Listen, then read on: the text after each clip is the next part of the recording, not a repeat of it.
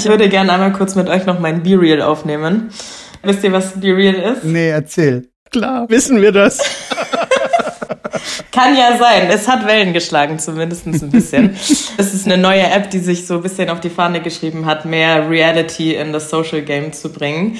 Und man bekommt einmal am Tag, bekommt man und alle seine Freunde äh, weltweit, glaube ich, auch also oder es ist nach Zeitzone auch ein bisschen geordnet, äh, bekommen äh, eine Push-Notification, äh, jetzt bitte einmal ein Foto aufzumachen.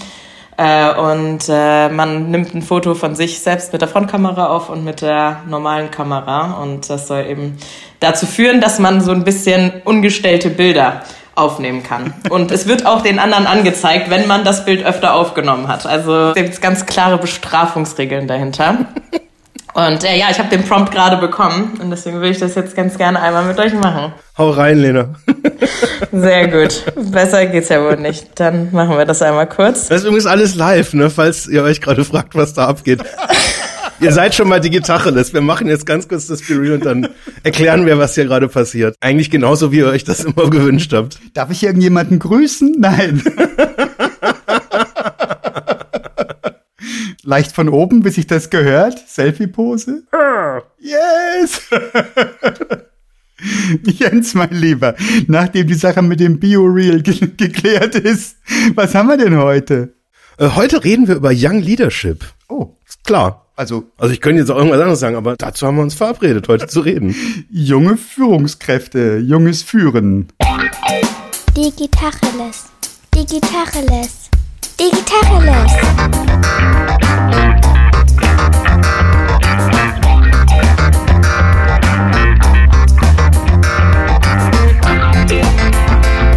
Jens Wehrmann. Und ich heiße Eckehard Schmieder. Okay, also ihr habt ja gerade schon alle da draußen gehört, da ist jemand dabei, die sonst nicht dabei ist. Ähm, und zwar handelt es sich um die Lena. Lena Felix, ich stelle sie mal ganz kurz vor, damit ihr wisst, mit wem wir da heute über Young Leadership reden auf Engländisch. Und zwar, die Lena, die hat studiert Politik und Philosophie an der London School of Economics, äh, hat danach äh, gearbeitet in der Corporate Communication, hat äh, Stationen im Vertrieb durchlaufen, war im Marketing schon tätig, äh, hat sich für Jugend gegen AIDS eingesetzt, äh, später dann firmiert unter der O Foundation äh, die haben da eine Marke gegründet, die ich ganz witzig fand. Die, die nennt sich äh, Fuck You, äh, Fuck mit F-A-Q äh, äh, buchstabiert und hat sich im Rahmen eines Schulprogramms äh, mit sexueller Aufklärung äh, auseinandergesetzt. Ähm, aktuell und da habe ich die Lena dann kennengelernt, ist sie Vorstand der Firma Play the Hype aus Berlin. Das ist eine äh, junge Agentur, also jung im wahrsten Sinne des Wortes, sehr junge Agentur, die aber sich für das Marketing für ganz große Firmen kümmert und sich speziell mit der Zielgruppe äh, Generation Z oder Gen Z, wie man sie kurz nennt, auseinandersetzt. Und genau, da haben die Lena und ich uns kennengelernt. Und zwar mache ich mit ihr seit einigen Monaten ein regelmäßiges, ja, sagen wir mal, Mentoring, Sparring, Coaching, was auch immer. Also wir treffen uns regelmäßig und unterhalten uns, ähm, wie das genau sich nennt. Müssen wir gleich mal irgendwie ein bisschen auseinandernehmen. Hallo Lena, schön, dass du da bist. Ähm, ich bin mal gespannt, was heute passiert. Hallo ihr beiden, danke auf jeden Fall für die Einladung. Ich bin auch sehr gespannt, wo uns das heutige Gespräch hinführen wird. Lena, das ist eine ungalante Frage, aber wenn wir von Young Leadership reden, und ich kann dich ja sehen, aber unsere Hörerinnen und Hörer wahrscheinlich nicht, gibst du uns eine ungefähre Indikation, wo du alterstechnisch unterwegs bist? Äh, ja, ich habe damit kein Problem, vielleicht auch noch kein Problem. Äh, nee, ich bin am Freitag 28 geworden. Okay, herzlichen Glückwunsch nachträglich. Dankeschön. genau. Also schon wahrscheinlich in einem Alter, wo ich jetzt nicht ganz unbedingt die Einzige bin, die sich in der Führungsposition befindet, aber wahrscheinlich schon auch noch im äh, Spiegel, wenn man sich jetzt andere Firmen anguckt, wahrscheinlich am etwas unteren Ende der Altersgruppen. Ja, wenn du zur Arbeit kommst, wie sieht denn das da so aus? Bist du da die Älteste, die Jüngste? Was passiert da so?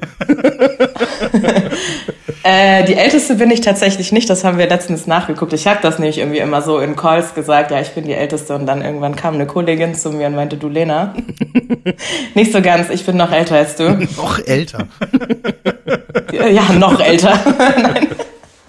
Jetzt nicht wirklich einen Unterschied macht. Nee, aber wir sind äh, bei uns in der Agentur mittlerweile knapp 40 Leute und der Altersdurchschnitt ist bei 23. Ähm, das heißt, wenn ich in die Arbeit reinkomme, dann sehe ich da hauptsächlich, ja, sehr junge Leute, die gerade entweder frisch aus der Schule kommen oder ihren Bachelor gerade frisch gemacht haben oder gerade noch am Studieren sind oder auch gerade frisch mit der Ausbildung fertig sind. Da sind wir recht divers aufgestellt. Mhm. Magst du uns kurz erklären, was ihr da macht? Was bedeutet das, so die Zielgruppe Gen Z äh, anzusprechen? Was tut ihr da so den ganzen Tag? Ja, das lässt sich am besten wahrscheinlich herleiten anhand der Entstehungsgeschichte beziehungsweise der Gründungsgeschichte der Agentur. Ich muss einmal kurz auch korrigieren. Ich bin nicht im Vorstand bei uns. Ähm, ich bin zwar im Führungsteam mit dabei, aber da gibt's noch ein paar Leute, die noch ein paar Wörtchen mehr mitzureden haben.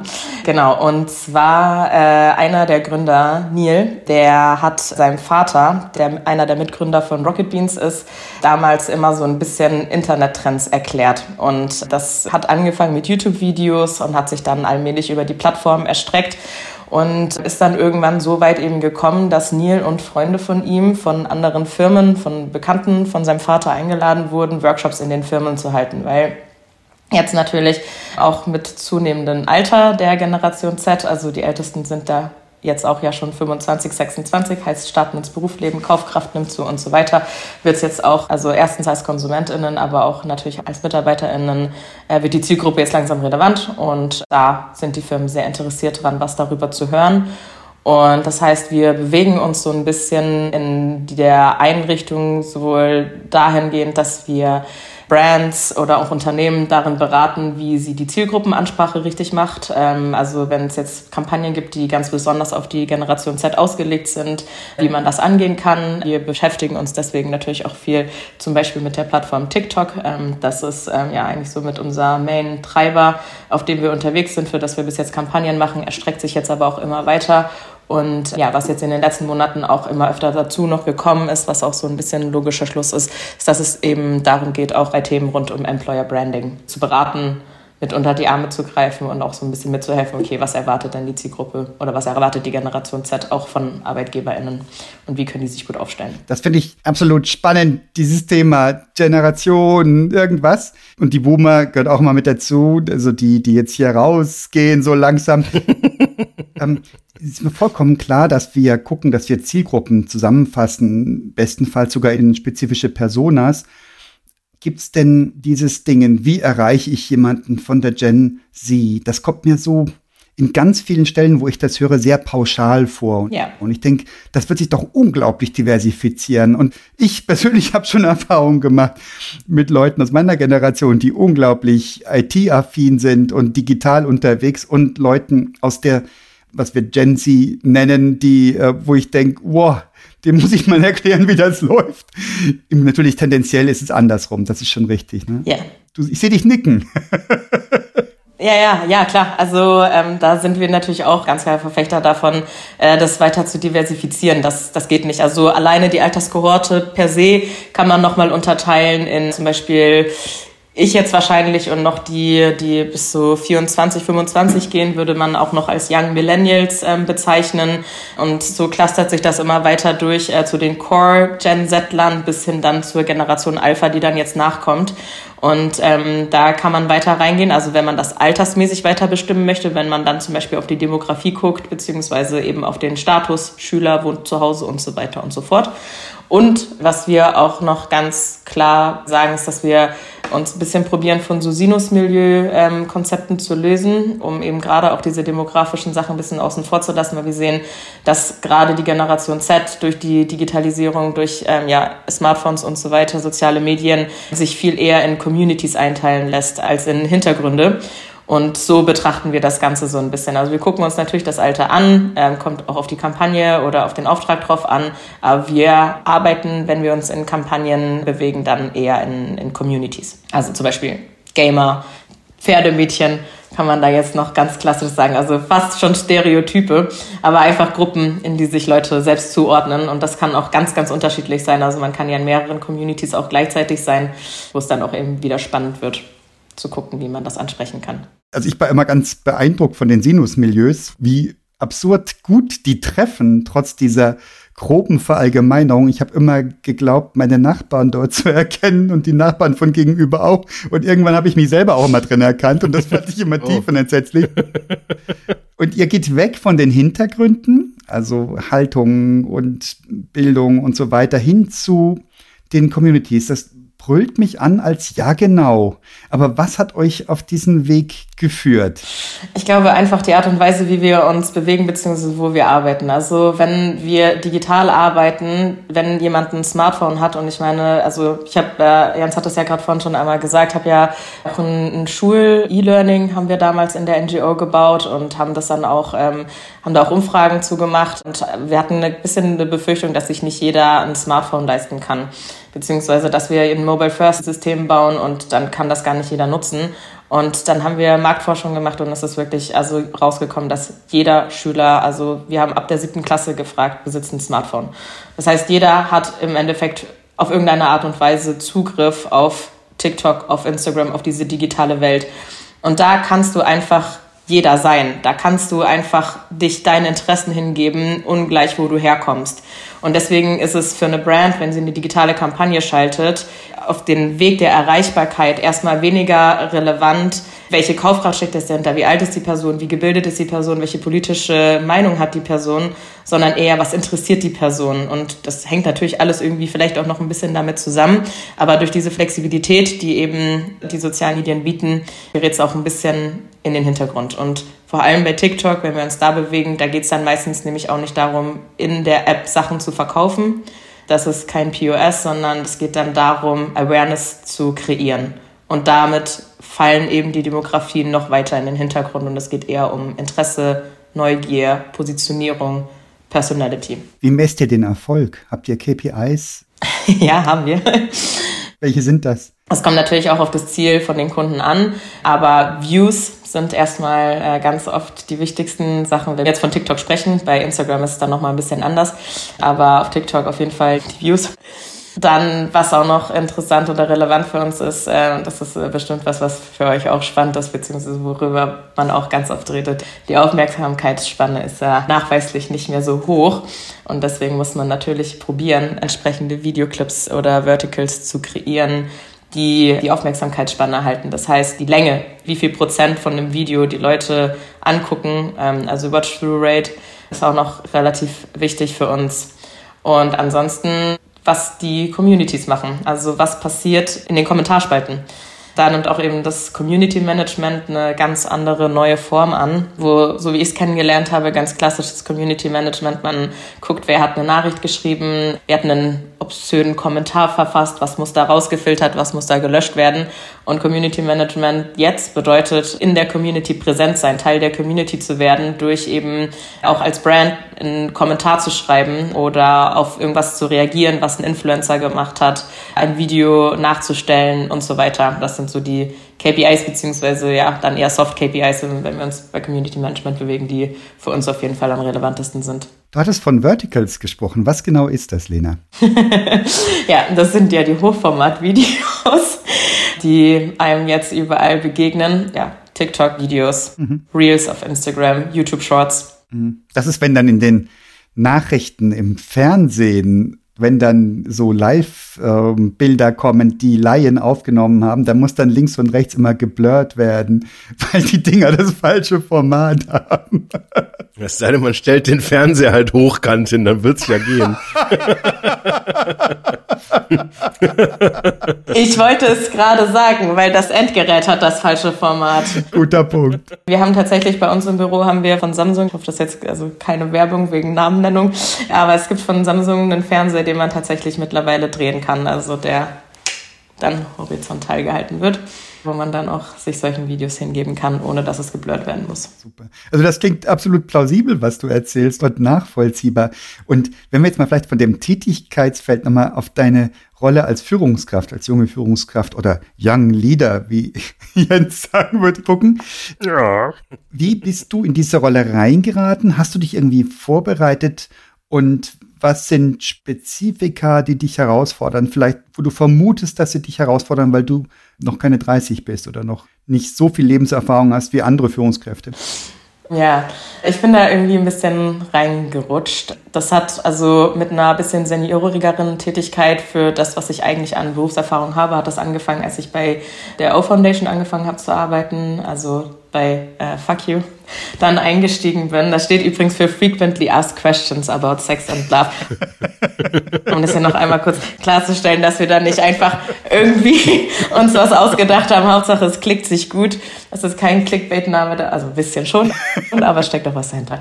Und das ist eine super junge Organisation auch gewesen. Die wurde damals von Schülerinnen und Schülern gegründet, um äh, damals ganz ursprünglich eben noch als Jugend gegen AIDS Schleifen äh, zu verkaufen, um eine Stiftung zu unterstützen. Und die Stiftung hat dann gesagt, ey, ihr habt so geile Arbeit geleistet, wir geben euch das Geld, das ihr gesammelt habt, zurück, baut bitte euren eigenen Laden auf.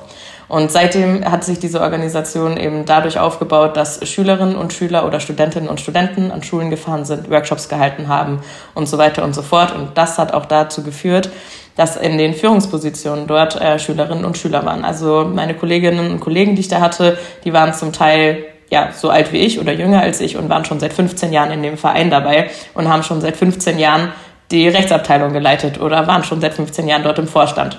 Und da wurde mir eben sehr schnell die Möglichkeit gegeben, von außen reinzukommen. Ich glaube, ich war auch das erste externe Hiring, das die hatten und bin dann da relativ schnell in eine Führungsposition reingekommen, weil die eben auch junge Leute da haben wollten, die irgendwie was machen können. Und ich hatte vorher schon ehrenamtlich dort gearbeitet und ja, wahrscheinlich einfach genug Engagement erstmal gezeigt, um zu beweisen, dass ich zumindest den Willen habe und die Durchsetzungskraft und äh, vielleicht auch sonst noch ein paar Skills mitbringe, die das ermöglichen, dass ich da in eine Führungsposition einsteigen kann. Und dann war ich da und dann habe ich mit Play the Hype, also mit der Agentur, bei der ich jetzt bin, schon zusammengearbeitet. Ich war eben da auf Kundenseite. Fuck You ist ein Pro Bono-Projekt von Play the Hype. Und dann habe ich mich entschieden, dass ich jetzt gerne die Seiten wechseln möchte und habe das den Jungs, mit denen ich da zu tun hatte, irgendwie mal in einem Gespräch gesagt. Und dann kam von deren Seite aus so ein bisschen der Drive irgendwann, hey, hast du nicht Bock bei uns reinzukommen? Und ich bin CEO jetzt da und kümmere mich gemeinsam mit meinen Kolleginnen und Kollegen dort Strukturen aufzubauen, die es ermöglichen, dass alle so arbeiten können, wie sie wollen, aber auch sollen und das ist wahrscheinlich so ein bisschen dadurch gekommen, dass ich schon, als wir gemeinsam gearbeitet haben, eben ich noch bei Fuck You immer wieder angerufen habe und gesagt habe, hey, könnt ihr vielleicht mal da und da drauf achten. Ich erwarte von euch als Agentur das und das und das, äh, weil ich es eben auch aus der Zusammenarbeit mit anderen Agenturen kannte. Und so hat sich das halt, aber es war irgendwie nie negativ, also es war kein Problem sondern es war einfach eher so eine gesunde Dynamik, würde ich jetzt mal behaupten. Ja, du hast jetzt stark auf deinen Karriereweg abgestellt. Das heißt, das ist nachvollziehbar, dass in der jungen Umgebung da wunderbar auch ähm, reinkommst. Jetzt hätte ich gesagt, ich habe jetzt bei Führungskraft nicht nur im Kopf, dass ein Geschäft voranbringen, Business entwickeln, Partnerschaften, strategische austüfteln, sondern auch Personalverantwortung. Ist das mit in dem Begriff drin für dich oder nicht, deiner Rolle? Ja, auf jeden Fall. Und da hätte ich jetzt gesagt, das erste ist so, Mühe allein genügt nicht. Hätte ich so, wie wir Boomer aus der Waschmittelwerbung noch wissen. What? Das war so mein ganz, ganz großes Learning vor ewig vielen Jahren. Das erste Führungskräftetraining, das ich gemacht habe, war voller Offenbarungen und auch voller Entsetzen ähm, angesichts meiner Unwissenheit bis zu dem Zeitpunkt. Hast du da irgendwas gemacht oder ist oder hast du gar kein defizitäres Gefühl? Da sagst du, das ist alles okay, ich kann das und sehe das und es funktioniert. Dann würde ich ja nicht jeden Donnerstag mit dem Jens sprechen. Ah, okay. okay aha. Wenn ich denken würde, dass ich das alles alleine hinbekomme und das sowieso nicht. Also als ich wusste, dass ich da reingehe und dass das ja jetzt mein neuer Job wird, habe ich mich erstmal in einer Paketflut aus Büchersendungen von meinen Eltern wiedergefunden. die mich da ganz klischee-helikoptermäßig natürlich unterstützen. Nein, Spaß. nee, äh, ja, ich bin erstmal zu meinen Eltern gegangen und habe gesagt, so, ihr habt das schon gemacht. Wie macht man das jetzt? Was sind eure Learnings? Wo geht's hin? Und auch in meinem vorherigen Job hatte ich schon einen Mentor und wusste auch, dass ich das jetzt gerne wieder haben möchte. Und eigentlich bin ich mit einer ganz anderen Frage an meinen Vater herangetreten. Es ging um Tools, meine ich. Ich wollte ein Tool-Setup bei uns irgendwie installieren. Und dann meinte Papa, ja, sprich doch mal mit dem Jens, der hat das äh, bei sich ganz wunderbar gemacht. Und dann gab es eine E-Mail an den Jens, wo ich äh, ein Intro bekommen habe.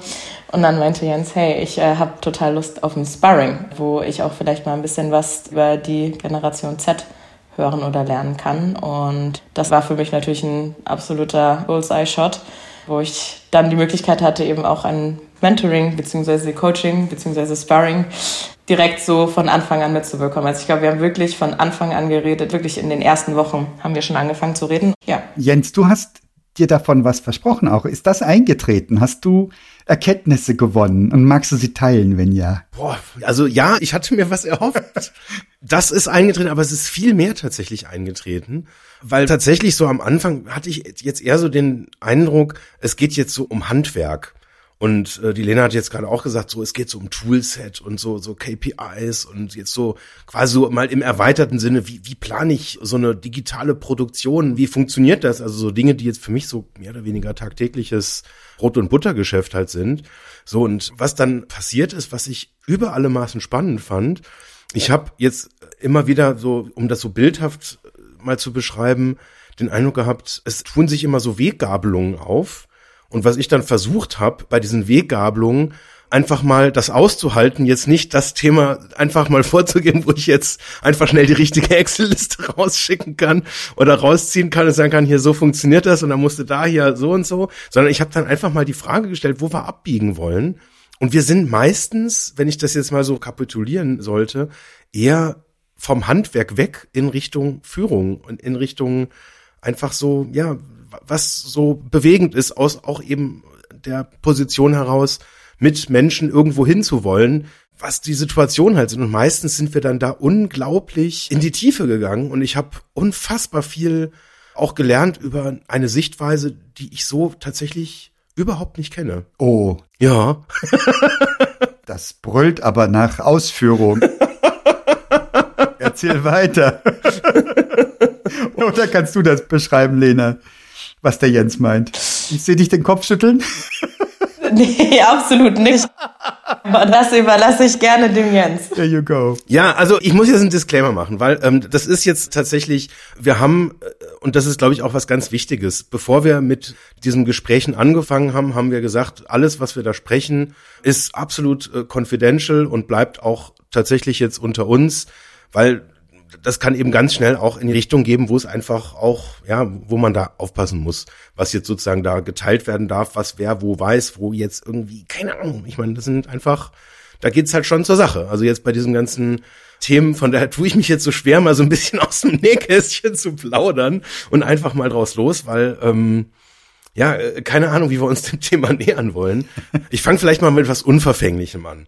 Also was meine Position war, weswegen ich auch tierisch Bock hatte auf ein Sparring, war, äh, also ich war ehrlich gesagt, als die Mail von Lenas Papa kam, gerade im Urlaub und hatte gerade ein Buch über die Gen Z fertig gelesen und hatte mir irgendwie so als Ziel gesetzt, darüber was zu lesen, ist ganz nice und irgendwie so theoretisch was zu erfahren und das dann so schön in die verschiedenen Schubladen, wie jetzt diese Generation dann genau tickt, ganz genau. Und für mich war irgendwie klar, ich will da mehr, ich will da reintauchen. Und quasi genau in diesem Mindset, wo ich gesagt habe, äh, mit wem spreche ich denn da so mal drüber, kam dann diese Mail und ich gesagt, oh, das ist ja mal cool, das passt ja. Und habe dann quasi einfach die Gunst der Stunde genommen. Und mal so eine ganz simple Erkenntnis. Also ich, ich habe ja quasi auch, also mein ältester Sohn ist so einer der jüngsten Vertreter der Gen Z, gerade frisch in die Pubertät gekommen. Und da habe ich einfach auch viele, ja, so, so Dinge, die mir da auffallen, gerade was jetzt so Mediennutzung und so weiter halt irgendwie anbetrifft. Und das war eye-opening, teilweise einfach jetzt mit, mit einer anderen Sichtweise da halt drauf zu gucken. Und also da, das war so einer der ersten Aha-Erlebnisse, die ich da hatte, dass ich so gemerkt habe, dass es eben Perspektiven auf das Thema gibt, wo ich ein relativ klares Mindset habe, die einfach komplett voneinander unterschiedlich sind. Stille. ja, das war unverfänglich, ja. ja, natürlich unverfänglich. Jetzt hatte ich erwartet, dass noch was kommt. Ja, ja. Dass jetzt noch das Delta kommt. Aber das ist doch unkritisch, oder? Du kannst sagen, wo du in deiner Erwartung überrascht worden bist. Ja, also ich sage es jetzt mal so, ich habe einfach viele Einblicke bekommen, wie die Organisation äh, von einer Firma funktioniert, die einfach vom Altersdurchschnitt extrem viel jünger ist und wo einfach viele der Dinge, die für mich einfach völlig selbstverständlich sind, eben keinesfalls selbstverständlich sind. Jetzt was Arbeitsorganisation anbetrifft, was weiß ich, wir haben am Anfang über Zeiterfassung besprochen und das ist für mich so, ja, wir erfassen das halt so im Rahmen der gesetzlichen Rahmenbedingungen und da gab es dann, als wir angefangen haben zu reden, unmittelbar vorher auch nochmal ein Grundsatzurteil und das sind halt so Dinge, ja, nehme ich zur Kenntnis, das machen wir dann so und fertig. Und das ist jetzt in einer ganz jungen Firma, glaube ich, keineswegs selbstverständlich, dass wenn man dann halt einem jungen Mitarbeitenden sagt, ja, hier ist jetzt dein Zeiterfassungssystem und füll das mal ordentlich aus, dass da einfach alle so sagen, ja klar, äh, machen wir mal, freuen wir uns schon und passt so, sondern da ist erstmal eine, also wir alten Herren würden das jetzt Reaktanz nennen, da, wo man sagt, nee, ich, eigentlich ist das gar nicht so cool jetzt irgendwie, weil so kam es mir jetzt zumindest vor, halt so, so, so Dinge zu tun, die jetzt so vermeintlich erstmal selbstverständlich sind. Und ähm, da fängt das dann halt irgendwie an, auch jetzt so, dass man da führungsmäßig dann halt irgendwie auch reingeht und ja eine gewisse Awareness dafür schaffen muss. Und das war, ja, glaube ich, schon erstmal eine Herausforderung am Anfang. Definitiv. Also wir haben das Zeitführungstool jetzt eingeführt. Vor ein paar Wochen. Und wie läuft so? ich befinde mich da immer noch in so einer latenten Rechtfertigungsposition, warum wir das jetzt machen. Ja, das ist es vielleicht aber auch so ein bisschen, was da auch so ein bisschen den Unterschied beschreiben würde. Also zum einen, wir haben halt kaum Hierarchie bei uns. Es gibt bei uns zwei Ebenen, das ist der Vorstand und der Rest. ähm, da gibt es nicht irgendwie noch Junior, Senior und so weiter. Und das heißt, da kann man nicht einfach mal was umsetzen. Und das möchte ich auch gar nicht oder möchten wir auch gar nicht, sondern es ist sehr demokratisch. Und ich meine, ich weiß, warum es Sinn macht. Ich weiß, warum wir das gerne machen möchten, weil ich letztendlich auch weiß, ähm, dass es für meine Kolleginnen super wichtig ist, ähm, zu wissen, wie viel sie wie arbeiten und Ressourcen zu planen, damit keine Überstunden gemacht werden müssen, weil auch das wissen wir, Generation Z möchte nicht gerne Überstunden machen und Work-Life-Balance ist sehr wichtig und das ist es ja auch. Und das kann man mit sowas eben so ein bisschen auch unterstützen. Es gibt noch einen zweiten Punkt und zwar, wo ich jetzt auch sage, ich weiß gar nicht so, das jetzt das Richtige ist, wir probieren das jetzt mal aus.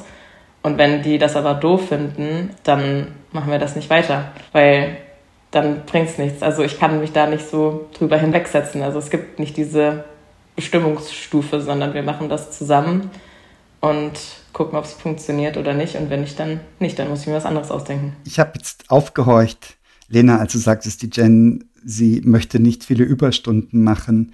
Das erinnert mich an so ein Thema, das ich hier in Bayern beobachte, dass Menschen, die sich bayerisch zuordnen, dass die alles, was sie so erleben und erfahren an Dingen, die sie in irgendeiner Form beeindrucken, die halten das für bayerisch. Das ist bayerisch. Es geht so weit sogar, dass ein Nachbar sagte schon mal, der herrliche Himmel. Und ich sage, ja, ist ja wirklich klasse. Ja, so blau-weiß, sagte, das gibt's nur in Bayern. und glaubt wahrscheinlich wirklich dran. Und mir fällt das auf, wenn du sagst, die Gen Z möchte nicht viele Überstunden machen. Ich kann mir nicht vorstellen, dass die Boomer gerne viele Überstunden machen, dass sie vielleicht eine andere ja, keine Ahnung, noch, noch eine andere Schule hinter sich haben, weil sie aus einer Zeit kommen, wo sie in dem jungen Alter einfach unglaublich sich durchsetzen lernen mussten, um überhaupt mal zu einem Bewerbungsgespräch zu kommen das kann schon sein, dass man da leidensfähiger ist und dass das nachgelassen hat. Aber gibt es tatsächlich Werte oder Verhaltensweisen, wo du sagst, das ist jetzt für diese Generation typisch und markant? Also ich habe äh, letztens mit meinem Opa ein Gespräch darüber geführt, der nochmal eine ganz andere Generation ist. Äh, und wir haben uns dann über das Thema Resilienz unterhalten. Und ja, wenn man jetzt so rein psychologisch rangeht oder sich guckt, ja, wie sind die Generationen aufgewachsen. Ich habe gerade schon einmal den Begriff Helikoptereltern gedroppt. Da gibt's noch da ganz viele andere Verhaltensweisen, wo stereotypisch, klassisch natürlich nicht in jedem Familienhaushalt, aber oftmals die Eltern eben ihren Kindern sehr viel Selbstbewusstsein mitgeben. Du bist die Tollste, du bist die Größte, aber trotzdem die Kinder so für zerbrechlich halten. Es gibt keinen drastischen Abnabelungsprozess, wie es ihn vielleicht vorher gegeben hat. Und das führt gegebenenfalls dazu, dass ja so dieses bisschen gepolsterte beziehungsweise einfach so ein Wohlstandsempfinden gegenüber der eigenen Freizeit beziehungsweise des eigenen Wellbeing eine viel höhere Priorität hat, weil man es auch gar nicht anders kennt und auch so ein bisschen sagt, ja, dass ich habe Recht darauf, ein gutes, glückliches Leben zu führen. Und wenn ich merke, dass es mir nicht gut geht, dann raise ich auch die Awareness ähm, und dann sage ich auch, mir geht's nicht gut und ich möchte das jetzt gerade nicht machen. Und ja, mein Opa hat dann halt gesagt, ja, die haben halt keine Resilienz gelernt. Und ich sage halt aber, Das kann vielleicht zu einem bestimmten Punkt äh, stimmen, aber auf der anderen Seite ist es äh, mir tausendmal lieber, dass mir eine Kollegin sagt, hey Lena, mir geht's nicht so gut, kann ich mir bitte einen Tag heute frei nehmen? Oder kannst du bitte meine Stunden anders planen, als dass ich äh, in zwei Monaten sie mich anruft und sagt, Lena, ich kann nicht mehr bei euch arbeiten, ich habe einen Burnout. Und ja, das sind vielleicht Spezifika, also eben schon auf jeden Fall vielleicht ein bisschen weniger resistent gegenüber harter Arbeit, aber auf der anderen Seite auch einfach ein Vermögen, klar artikulieren zu können, was gerade geht und was gerade nicht geht. Wow, da würde ich mal ganz kurz gerne nachfragen. Entschuldigung, äh, harte Arbeit. Wie würdest du vermuten, wird das definiert? Was ist harte Arbeit? Wahrscheinlich kommt es natürlich voll auf den Entwicklungsprozess an oder das Stadium, in dem man sich gerade befindet. Ich würde sagen, gerade im Berufseinstieg harte Arbeit bedeutet, eine Lernkurve hinzubekommen, die einen glücklich macht und die einen irgendwie zufriedenstellt. Und das ist natürlich am Anfang hat man dann ein tolles Gefühl und es ist toll, weil man lernt ganz viel und man sieht ganz viel und dann merkt man aber, okay, jetzt hat man da irgendwie so an so ein paar Nüssen zu beißen, ähm, wo man nicht weiterkommt und dann da Arbeit reinzustecken. Das würde ich vielleicht an dem Punkt sagen und jetzt dann vielleicht wirklich inhaltlich, gerade bei uns im Agenturumfeld, ist schon oft stressig, weil viele Sachen nicht planbar sind und dann dazu führen, dass wir irgendwie sehr spontan sehr viel Ressource irgendwo reinstecken müssen. Mhm. Und da bedeutet harte Arbeit halt dann mal 16 Stunden an einem Drehset stehen. Ja. Also auch wirklich jetzt viel Arbeit. Also jetzt nicht nur irgendwie unerwartet oder irgendwie, dass man mit Dingen auseinandergesetzt ist, die man noch nicht kann, die man halt gerade erst lernt oder keine Ahnung, mit so klassischen Agenturerwartungen konfrontiert wird, wo man vielleicht am Anfang erstmal so ein bisschen, ja, noch nicht so richtig weiß, was erwartet denn jetzt diese Firma, die, die sich jetzt halt Kunde schimpft, halt von uns als junge Agentur. Also das, das war jetzt so meine Wahrnehmung, dass das natürlich auch eine unglaubliche Belastung sein kann, jetzt, jetzt abseits von einfach nur, dass es halt viel ist oder dass es vielleicht dann körperlich anstrengend ist, sondern dass man einfach so diese, also dieses Handling mit der ganzen Ungewissheit, mit diesen ganzen diffusen Erwartungen, auch vielleicht mit dem Wunsch nach Klarheit, die vielleicht dann auch so Agenturkunden halt irgendwie haben, mhm. dass man halt sagen muss, so und so geht's jetzt und quasi auch so die Erwartungshaltung, denen jetzt sagen zu müssen, wo es lang geht, obwohl man es vielleicht selber gar nicht so richtig weiß. Ja, definitiv. Und da ist bei uns ja nochmal die Besonderheit, dass ähm, dadurch, dass eben bei uns wirklich alle fast ausnahmslos so jung sind, also wir haben drei, vier Leute bei uns, die schon vorher auch in anderen Jobs gearbeitet haben, die schon ein bisschen mehr Erfahrung mitbringen können, die dann vielleicht auch mal an die Hand nehmen können. Aber das ist gar nicht so der Prozess bei uns. Also wir haben gar nicht so dieses, die Jüngeren lernen vor den Älteren, wie es gemacht wird, sondern es ist quasi alles from scratch. Und natürlich lernen wir aus unseren Kampagnen und nehmen Sachen mit, aber der Lernprozess ist nicht so behütet, würde ich jetzt mal sagen, ähm, wie wenn man jetzt vielleicht in eine andere einen Konzern einsteigen würde. Ja. Ähm, was ich tatsächlich einen ganz spannenden Effekt fand, dass an den Stellen, wo so emotionale Knackpunkte passieren, dass ich da als Außenstehender oft beobachtet habe, da passiert irgendwas, da ist so eine, so eine emotionale Aufgeladenheit irgendwie im Raum und auch so eine kollektive Unsicherheit. Was passiert jetzt, die dann auch einfach droht, ins, ins Persönliche abzudriften. Und als jemand, der da davor oder daneben steht und quasi das so als Unbeteiligter halt mitbekommt, habe ich ganz oft einfach nur gedacht, ja, aber woher sollen sie es denn können? Das, die sind total jung, machen gerade ihr erstes Projekt und dann wird irgendwas erwartet und jetzt machen sie es nicht so. So nach dem Motto, äh, ist doch total fein eigentlich, dass das jetzt irgendwie erstmal halt noch nicht klappt, weil ist doch das erste Mal, ist doch okay. Muss man jetzt halt quasi gucken, wie man es halt irgendwie hinkriegt und sich da reflektieren. Und ich konnte das aber auf der anderen Seite auch total gut nachvollziehen, dass dann auch hier und da einfach auch mal die Emotionen blank liegen. Wie reagieren denn da die Kunden? Wie, wie alt sind die Ansprechpartner und Ansprechpartnerinnen beim Kunden? Und wie viel Verständnis haben die für die Situation, was der Jens gerade beschrieben hat? Es ist total spannend. Vor ein paar Wochen haben wir eine Kundenumfrage gemacht, um so eine Art NPS aufzustellen. Und äh, wir haben super unterschiedliche Ergebnisse Ergebnisse. Das war richtig, richtig spannend, weil auf der einen Seite haben Kunden gesagt, ja, ihr braucht mehr Struktur, ihr braucht mehr Vorarbeit und so weiter. Und auf der anderen Seite haben Kunden uns dafür gelobt, dass wir so strukturiert sind und dass wir so viel Eigeninitiative zeigen und ähm, waren eben davon sehr beeindruckt. Und das kommt immer sehr aufs Projekt drauf an. Es kommt immer sehr auf die Konstellation drauf an, an Leuten, die da gerade drauf arbeiten.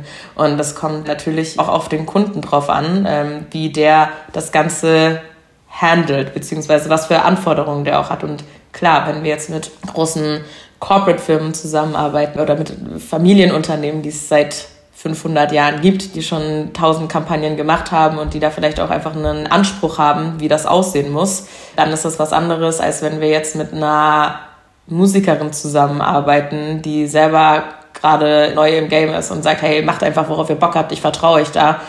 Und äh, ja, tendenziell funktioniert Zweiteres tatsächlich einfach auch von der Erfolgs, vom Erfolg her besser bei uns. Also hin und wieder gibt es natürlich Gespräche, die es, glaube ich, aber in jeder Agentur gibt.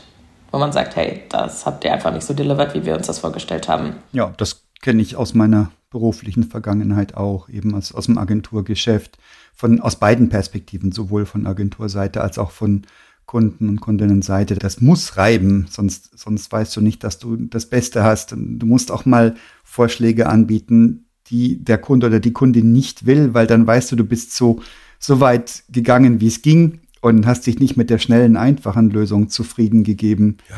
Und ein guter Kunde, glaube ich, der müsste, oder jemand Vernünftiges müsste das gutieren eben auch und sagen, hey, was du beschrieben hast, Lob für die Eigeninitiative, Lob für an den Anschlag gehen, an den Rand gehen. Dann gibt's wahrscheinlich noch die Kategorie Corporate Identity oder auch allein schon Corporate Design, wo wahrscheinlich auch Erfahrung ganz gut ist. Ich weiß es nicht. Ist das noch ein Gebiet? Ich, ich gucke jetzt gerade, ob ich dich nicken sehe, aber das war so eine Ausweichbewegung. Will sagen, wenn ich jetzt so ein Traditionsunternehmen bin und bin der Marketing verantwortlich und ich habe die ganzen jungen Leute und sag, hier ist das Corporate Design was macht ihr damit? Sagt ihr, pfeift drauf, auf TikTok läuft das anders? Oder sagt ihr, so ist das übersetzt? Oder sagt ihr, Moment, da brauchen wir jetzt erstmal äh, den User Guide, wie wir das Layout anwenden? ähm, tatsächlich, witzigerweise sind die, die bei uns Grafik machen und die, die bei uns Design machen, sind die, die am meisten Erfahrung haben, meine ich, bei uns. Okay. Mhm. Und das ist, glaube ich, auch wichtig und richtig, weil da Kreativität und Skill sehr viel Hand in Hand spielt. Und nee, also wir machen das auch und wir arbeiten uns da auch vor. Ich überlege gerade, wir haben gerade einen Kunden, mit dem wir eine komplette Markenwelt aufbauen, wo es eben nicht nur um TikTok geht, sondern wo es auch noch darüber hinaus geht. Und ich denke, da machen wir das schon ganz gut soweit. Also das ist ein enges Projekt, wo wir wirklich auch eng mit dem Kunden zusammenarbeiten, wo der uns von Anfang an gesagt hat, so das sind die Regeln, das sind die Briefings, das ist die Struktur, in der wir arbeiten wollen. Und das funktioniert auch super gut. Mhm. Wie kommen eure Kunden auf euch? Recherchieren die das aktiv? Und weil sie dieses Thema haben, wie erreichen wir diese Generation? Oder akquiriert ihr? Oder gibt es eine Mischung? Ähm, ja, wahrscheinlich eine Mischung. Also wir bekommen viele unserer Kunden dadurch, dass wir ja auch als Speaker oft aus, auf Messen unterwegs sind oder auf Kongressen und so weiter. Das einmal. Äh, wir werden aber auch echt oft weiterempfohlen oder bekommen Folgeaufträge, bauen langsam die ersten Retainer-Projekte auf. Also wir haben jetzt wirklich, glaube ich, seit ich zumindest da bin, nie aktiv Akquise betrieben, sondern das kam relativ von alleine. Weil ja genau, glaube ich, auch das passiert, was ich vorhin schon beschrieben habe.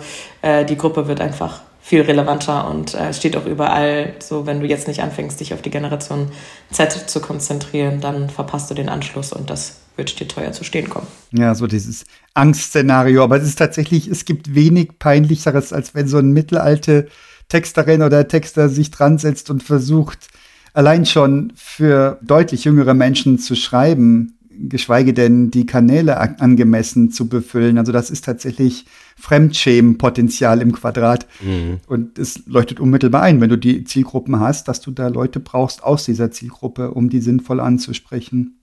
Lena, was beflügelt dich persönlich bei der Arbeit? Wann gehst du nach Hause und sagst, wow, war das ein geiler Tag? Was ist da passiert?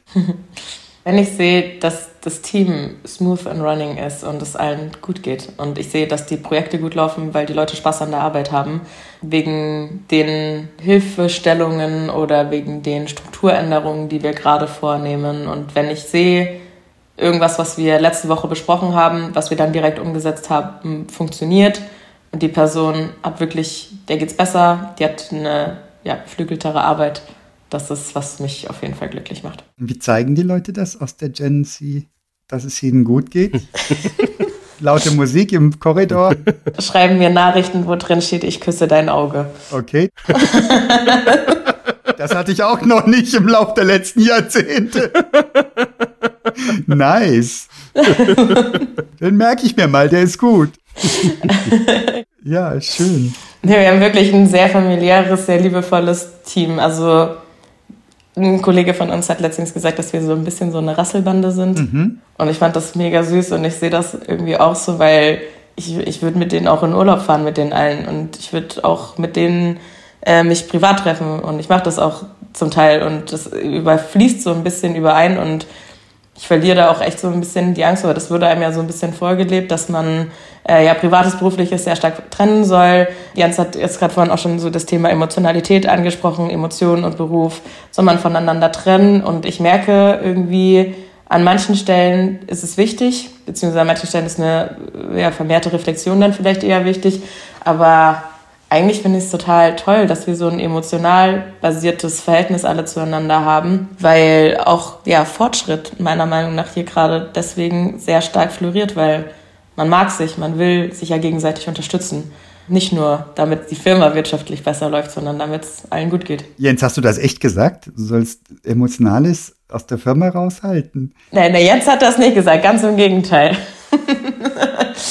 wer hat das gesagt? Das ist ja bitter. Also das wäre so ganz, ganz, so ungefähr das ein Rezept zum Abgewöhnen. Ja, ich gehe in die Firma, mach sachlich, verdiene meine Brötchen, gehe nach Hause und da fange ichs Leben an, um Gottes Willen. Also ich hätte signifikant weniger Spaß bei der Arbeit, wenn das nicht emotional wäre. Auch es ist natürlich du musst damit umgehen, aber du kannst die ja gar nicht zu Hause lassen, die Emotionen. Das kann ich mir nicht vorstellen, dass das funktionieren sollte. Ja. Und das klingt jetzt auch raus aus deinem, so wie du sprichst, ne? wenn das, wenn das Thema von KPIs weggeht hin zu Glück, ja. da kriegst du auch noch mal einen ganz anderen Ausdruck in der Stimme. Magst du äh, die die Frage, die du mir neulich gestellt hast, mal teilen, weil die hat mich auch, das geht ja genau in diese Richtung, das hat mich so unglaublich getriggert. ähm, ja, da auch, wo das vielleicht so ein bisschen herkommt, bei meiner alten Arbeitsstelle mussten, glaube ich, auch, also der Vorstand sich eine sehr starke Professionalität und vielleicht auch damit verbundene Distanziertheit aufbauen, weil die viel mit Ehrenamtlichen zusammengearbeitet haben und das hat oft einfach so nicht funktioniert. Und ähm, ich hatte da einfach einen ganz anderen Approach, als ich da reingekommen bin. Also ich habe auch schon direkt Teamverantwortung da eben bekommen gehabt. Und meine Chefin hat mir dann irgendwann mal gesagt, also nicht nur einmal, dass ich zu emotional bin im Umgang mit meinem Team. Und das wurde mir auch schon so von, von anderer Seite dann mal gesagt. Und dann habe ich den Jens vor zwei Wochen gefragt, ob er das schlimm finden würde, wenn ich emotional bin. Wow. Und ob ich mir das abtrainieren soll und wie er die ganze Geschichte sieht. Ja, das ist aber ein harter Tobak. Alter Verwalter. Aber du hast die Frage nicht als offene Frage formuliert. Du hast das schon gewusst, dass, was der Jens sagen würde. Du hast es dir die Bestätigung abgeholt, oder? Nee. Nein? Nee, das war wirklich eine ganz ernst gemeinte Frage. Wow. Also wir hatten da auch eine sehr emotionale Session. Okay. Das kommt da noch dazu. Aber da, da habe ich ihn das gefragt, weil ich habe mir da wirklich die Frage gestellt, vielleicht viele Probleme oder viele Issues oder Challenges, vor denen ich stehe, vielleicht kommen die durch eine Emotionalität. Und ich bin mir noch gar nicht bewusst, weil mir da eben auch die Erfahrung fehlt, ob mich das weiterbringt oder ob mich das eher zurückhält oder hindert. Mhm. Und deswegen war das eine auf jeden Fall ganz ernst gemeinte Frage von mir. Mhm. Ja. Und ich wusste auch nicht, wie Jens antworten wird. Ja. Also bei mir muss ich, also kann ich ja auch jetzt teilen, also ist das Pendel einfach unglaublich stark ausgeschlagen, also so stark, dass ich fast schon für mich selber danach mir die Frage gestellt habe, weil für mich ist irgendwie so, die Emotionalität ist der Schlüssel irgendwie so eigentlich zu irgendwie gefühlt allem. Ähm, und ich kann mir das Gegenteil irgendwie schon gar nicht mehr vorstellen. Und ich habe mir dann tatsächlich danach auch so die Frage gestellt, ähm, wenn ich da so völlig uneingeschränkt sagt, das ist so eine 100,0 Prozent Antwort. Ich habe das fast so ein bisschen als Indiz gesehen. Da muss es ja noch irgendwas auf der Gegenseite sein. Ähm, und, und was ich besonders triggernd fand, da kam jetzt noch dieses Female-Thema halt auch noch zusätzlich mit dazu, dass jetzt quasi äh, dieses Feedback, was du jetzt gerade geteilt hast, ja auch noch von einer weiblichen Führungskraft in deine Richtung kam und das dann auch noch mal so zusätzlich noch so mal mitschwang. So, das hat mich dann einfach noch mal mehr getriggert, so nach dem Motto, du bist eine Frau, jetzt sei doch mal männlicher, äh, so, so als zweiter Impuls noch mal so von außen, wo ich dann irgendwie, weiß ich nicht, wo ich einfach so komplett gesagt habe, nee, ist einfach noch mal doppelt und dreifach irgendwie daneben und keine Ahnung, also ich mich echt auch schwer tue, so die andere Perspektive überhaupt einnehmen zu können. Ja, das ist auf jeden Fall ein Thema, aber das ist was, wo man wirklich schon irgendwie, also ich zumindest echt mein Leben lang eigentlich mit konfrontiert bin, dass mir gesagt wird, jetzt sei nicht so emotional oder sei nicht so und so, weil sonst kannst du als hysterisch oder sonst wirst du als unüberlegt oder als impulsiv oder ähnliches wahrgenommen, ähm, weil du eine Frau bist. Und das ist dann bestimmt auch, deswegen war die Frage wahrscheinlich wirklich, also sie war sehr ernst gemeint, weil das auch einfach was ist, was so ein bisschen ja anerzogen einfach mit wurde. Weil es aber auch einfach so ist. Also ich meine, ähm, eure Kolleginnen haben wahrscheinlich das Glück, euch sozusagen als Chefs zu haben, mit einer Empathie und mit einem Verständnis rangeht. Aber ich kenne das auch von Freundinnen von mir, dass da auf jeden Fall von oben öfter das Feedback kam, so reiß dich mal zusammen und sei ein bisschen anders. Wow. Äh, macht mir richtig Angst, das zu hören. Das ist richtig traurig. Und, und all die Leute da draußen, hey, seid emotional, seid ihr selbst. Alles andere ist ja nur verkehrt. Du willst dich ja nicht verstellen, du willst ja nicht einen Teil von dir weglassen. Also das, das ist doch nicht richtig, kann nicht richtig sein. Kann auch gerade in deinem Job doch gar nicht richtig gut sein. Also wie willst du Menschen emotional erreichen, wenn du selbst gar nicht emotional bist und dir das verbietest? Mhm. Schon die ganzen Kreativarbeit. Allein, was wir lachen, wenn wir eine Brainstorming-Session haben. Und das gehört ganz elementar mit dazu. Oder dass du mal, keine Ahnung, das veralberst, mal übers Ziel hinausschießt und ähm, alles ist gut. Also das, das muss drin sein, meine ich. Also gerade in so einem kreativen Umfeld. Das ist ja sogar bei den Softwareleuten so, mit denen ich arbeiten darf. Die könnten ja jetzt mit Fug und Recht sagen, wir machen was Sachliches. Bei uns geht's äh, um die richtigen Paradigmen, um vernünftige Beherrschung von Programmiersprachen und so weiter. Äh, eine schlaue IT-Architektur, aber das ist nur die Grundlage. Der, der Spaß kommt, weil sie Bock drauf haben, weil sie es klasse machen wollen. Und ähm, ich hatte einen Kollegen, der sagte, Software ist Poesie. Ja, das finde ich total klasse. Auch und ähm, also da ist echte Emotion drin. Und das macht es richtig wertvoll und macht es auch richtig schön für mich, mit den Menschen zu arbeiten. Ja. ja. Wobei ich vermuten würde, dass das Feedback jetzt weniger aus der Ecke kam, jetzt so in Richtung so positive und überschwängliche Emotionen, sondern eher auch mal, auch mal angefressen sein, auch mal irgendwie sauer sein, auch mal, keine Ahnung, vielleicht auch mal weinen oder irgendwie auch mal einfach so die Emotionen halt auch rauslassen, oder? Das ist, das ist jetzt eher so dieser Punkt, wo, wo, wo dann auch andere Menschen halt auch denken können, nee, das ist jetzt irgendwie, will ich jetzt einfach nicht haben. Ich will das jetzt irgendwie so, ja, ich will, dass das jetzt professionell ist und dass wir da jetzt nicht irgendwie nur, weil es irgendwie Streit gibt, jetzt irgendwie uns streiten. Oder ich, ich tue mich tatsächlich schwer, es auch in Worte zu fassen, weil ich es mir nicht so richtig vorstellen kann. Kannst du vielleicht mal irgendeine eine, Story teilen, wo, wo man dir dann sowas gespiegelt hat? Weil einfach damit wir es uns vorstellen können. Ganz einfach. Zwei Tage bevor ich meine Periode bekomme, habe ich ganz doll PMS und dann fange ich wegen jeder Scheiße an zu heulen. Das ist einfach so. Dann muss mich jemand schief angucken und ich weine. Das passiert einfach. Und ähm, dann gibt es eine Situation, wo ich Kritik bekomme, die vollkommen gerechtigt ist, die auch sehr gut artikuliert ist. Und in dem Moment nehme ich es mir aber so zu Herzen und weil es einfach just aus der Sekunde heraus meine Emotion ist, wie sie stattfindet, weine ich halt kurz. Und ich kann total verstehen, dass das unangenehm für jemanden ist, wenn man sich denkt, Mann, ich kann Lena gar kein Feedback geben, ohne dass sie anfängt zu weinen. So viel Mühe ich mir auch gebe. Vielleicht nicht, nicht gerade an dem Tag. genau. Da gab es dann einfach einen Kalender, wo das eingetragen wurde. Nein, Spaß. Ähm,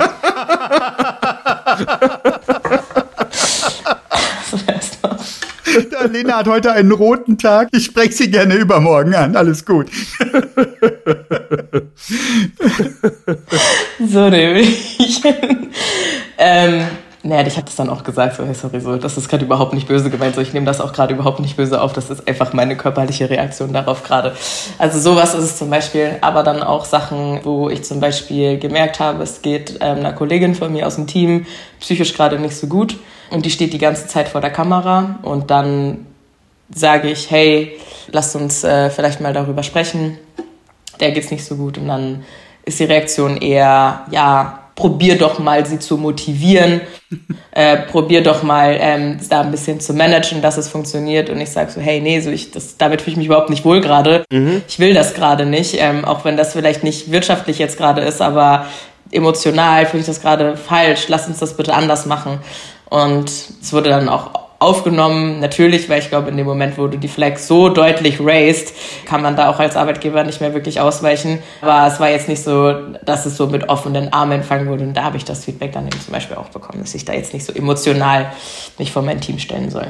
Finde ich mega spannend, weil da sind wir wieder bei diesem Thema Resilienz. Und da kann man jetzt mit dem Resilienzansatz rangehen und sagen, jetzt halt das doch mal bitte aus und wir sind hier gerade, ey, die Kamera läuft, das kostet alles Geld, lalala, lass uns, lass uns effizient sein, lass uns professionell sein. Das ist eine mögliche Sichtweise. Jetzt verstehe ich auch tatsächlich diesen Punkt. Und das andere ist, hey, wir haben Wertesetup und hier muss niemand professionell sein, wenn der jetzt gerade eine Pause braucht. Das ist völlig fein, dass es jemand auch irgendwie mal nicht so gut geht. Und dann nehmen wir uns halt irgendwie die Zeit und das, das ist, sind wir uns eben auch einfach wert in dieser Konstellation, auch wenn gerade das Kamerateam jetzt halt irgendwie vielleicht wartet, aber es ist einfach tatsächlich ein komplett anderer Ansatz, halt auch mit seiner Arbeit halt umzugehen. Ja. Ich kann mir auch nicht vorstellen, dass jemand vor der Kamera wirklich überzeugend performen kann, wenn es ihm oder ihr nicht gut geht. Wir haben ja da diese Mikromuskulatur im Gesicht und alles, das wir, wo wir gar nicht drauf zeigen können, aber wo wir sehen können an einem Plakat, dieses Lächeln wirkt nicht auf mich.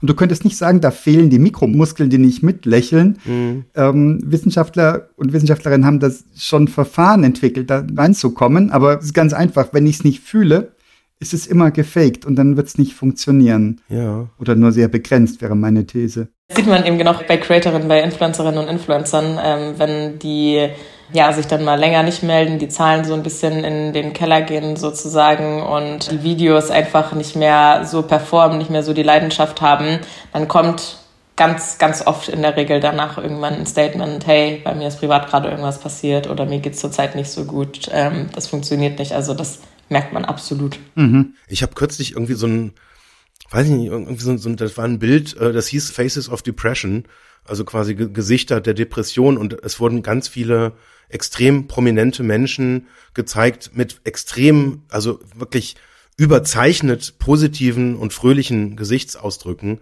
Und einige dieser Bilder wurden tatsächlich irgendwie aufgenommen, kurz bevor die sich das Leben genommen haben. Wow. Also wirklich ganz tragisch, auch so dieses Überzeichnende, dass man quasi so, wir müssen das aushalten, du bist Comedian, du bist irgendwie Hollywood-Star, das wird jetzt erwartet, das kostet hier Millionen Euro, der Set. Und kann ich mich noch irgendwie auch gut dran erinnern, jetzt irgendwie Robin Williams zum Beispiel, der ja dann auch quasi so aus dem Nichts heraus sich plötzlich einfach das Leben genommen hat, ohne dass man irgendwie überhaupt was von dieser Krankheit halt irgendwie vorher wusste.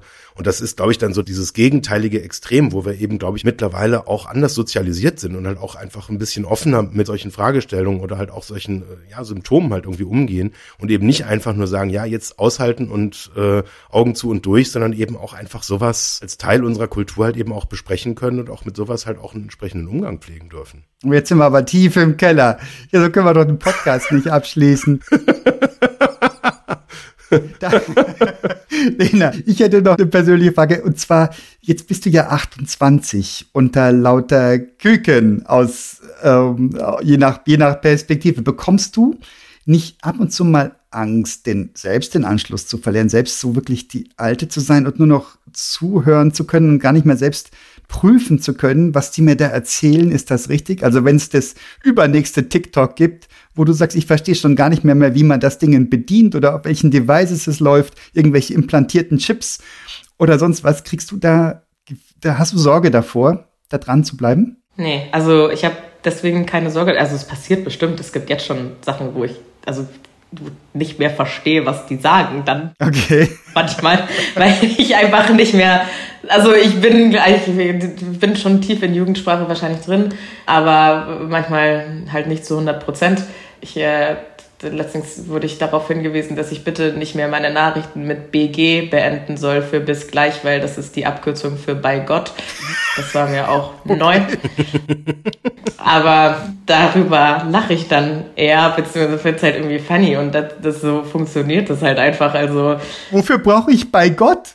Ist das so anstatt in Gottes Namen? Ja, so, so was wie bodenlos, sagt man, ist dann bei Gott. Okay, okay. Und äh, also das ist ja vollkommen normal, dass man bei Sachen bleibt, die einem liegen, die einem gefallen und man sich nicht unbedingt äh, in jeder Nische mit jedem neuen Trend auseinandersetzt. Und das finde ich ist vollkommen in Ordnung und ich lerne jeden Tag wahnsinnig viel von meinen Kolleginnen und wenn das irgendwann sich bei mir auf einem Niveau begebt, wo ich sage, okay, ich finde das jetzt interessant, aber es bringt mich jetzt nicht wirklich weiter, dann bin ich vollkommen fein damit, wenn ich das dann auch einfach mal nicht mehr weiß. Also das ist, ist in Ordnung. Okay, aber was mir aufgefallen ist, wir haben jetzt alle drei kräftigst unser Englisch-Vokabular rausgeholt. Bis hin zu, da bin ich fein damit. Also vielleicht sollten wir noch ein Glossar dazu geben. hier unter den ersten drei Hörerinnen und Hörern, die sich melden, so ein Wörterbuch zuschicken. Quatsch. Brauchen wir nicht. Die Young Leaders, die machen das so. okay. Es ist wirklich so schrecklich. Also das ist was, wo ich sage, so ich probiere mir das abzugewöhnen, dieses Denglisch die ganze Zeit, aber spätestens jetzt, seit ich in der Agentur bin, das geht nicht mehr. Da ist äh, the train has departed.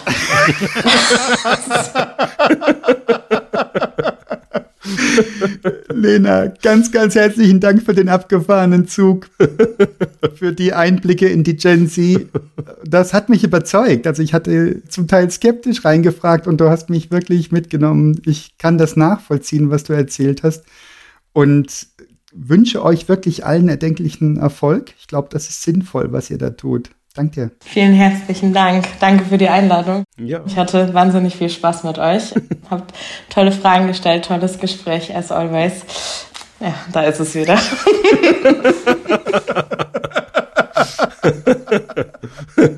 bye bye. Tschüss.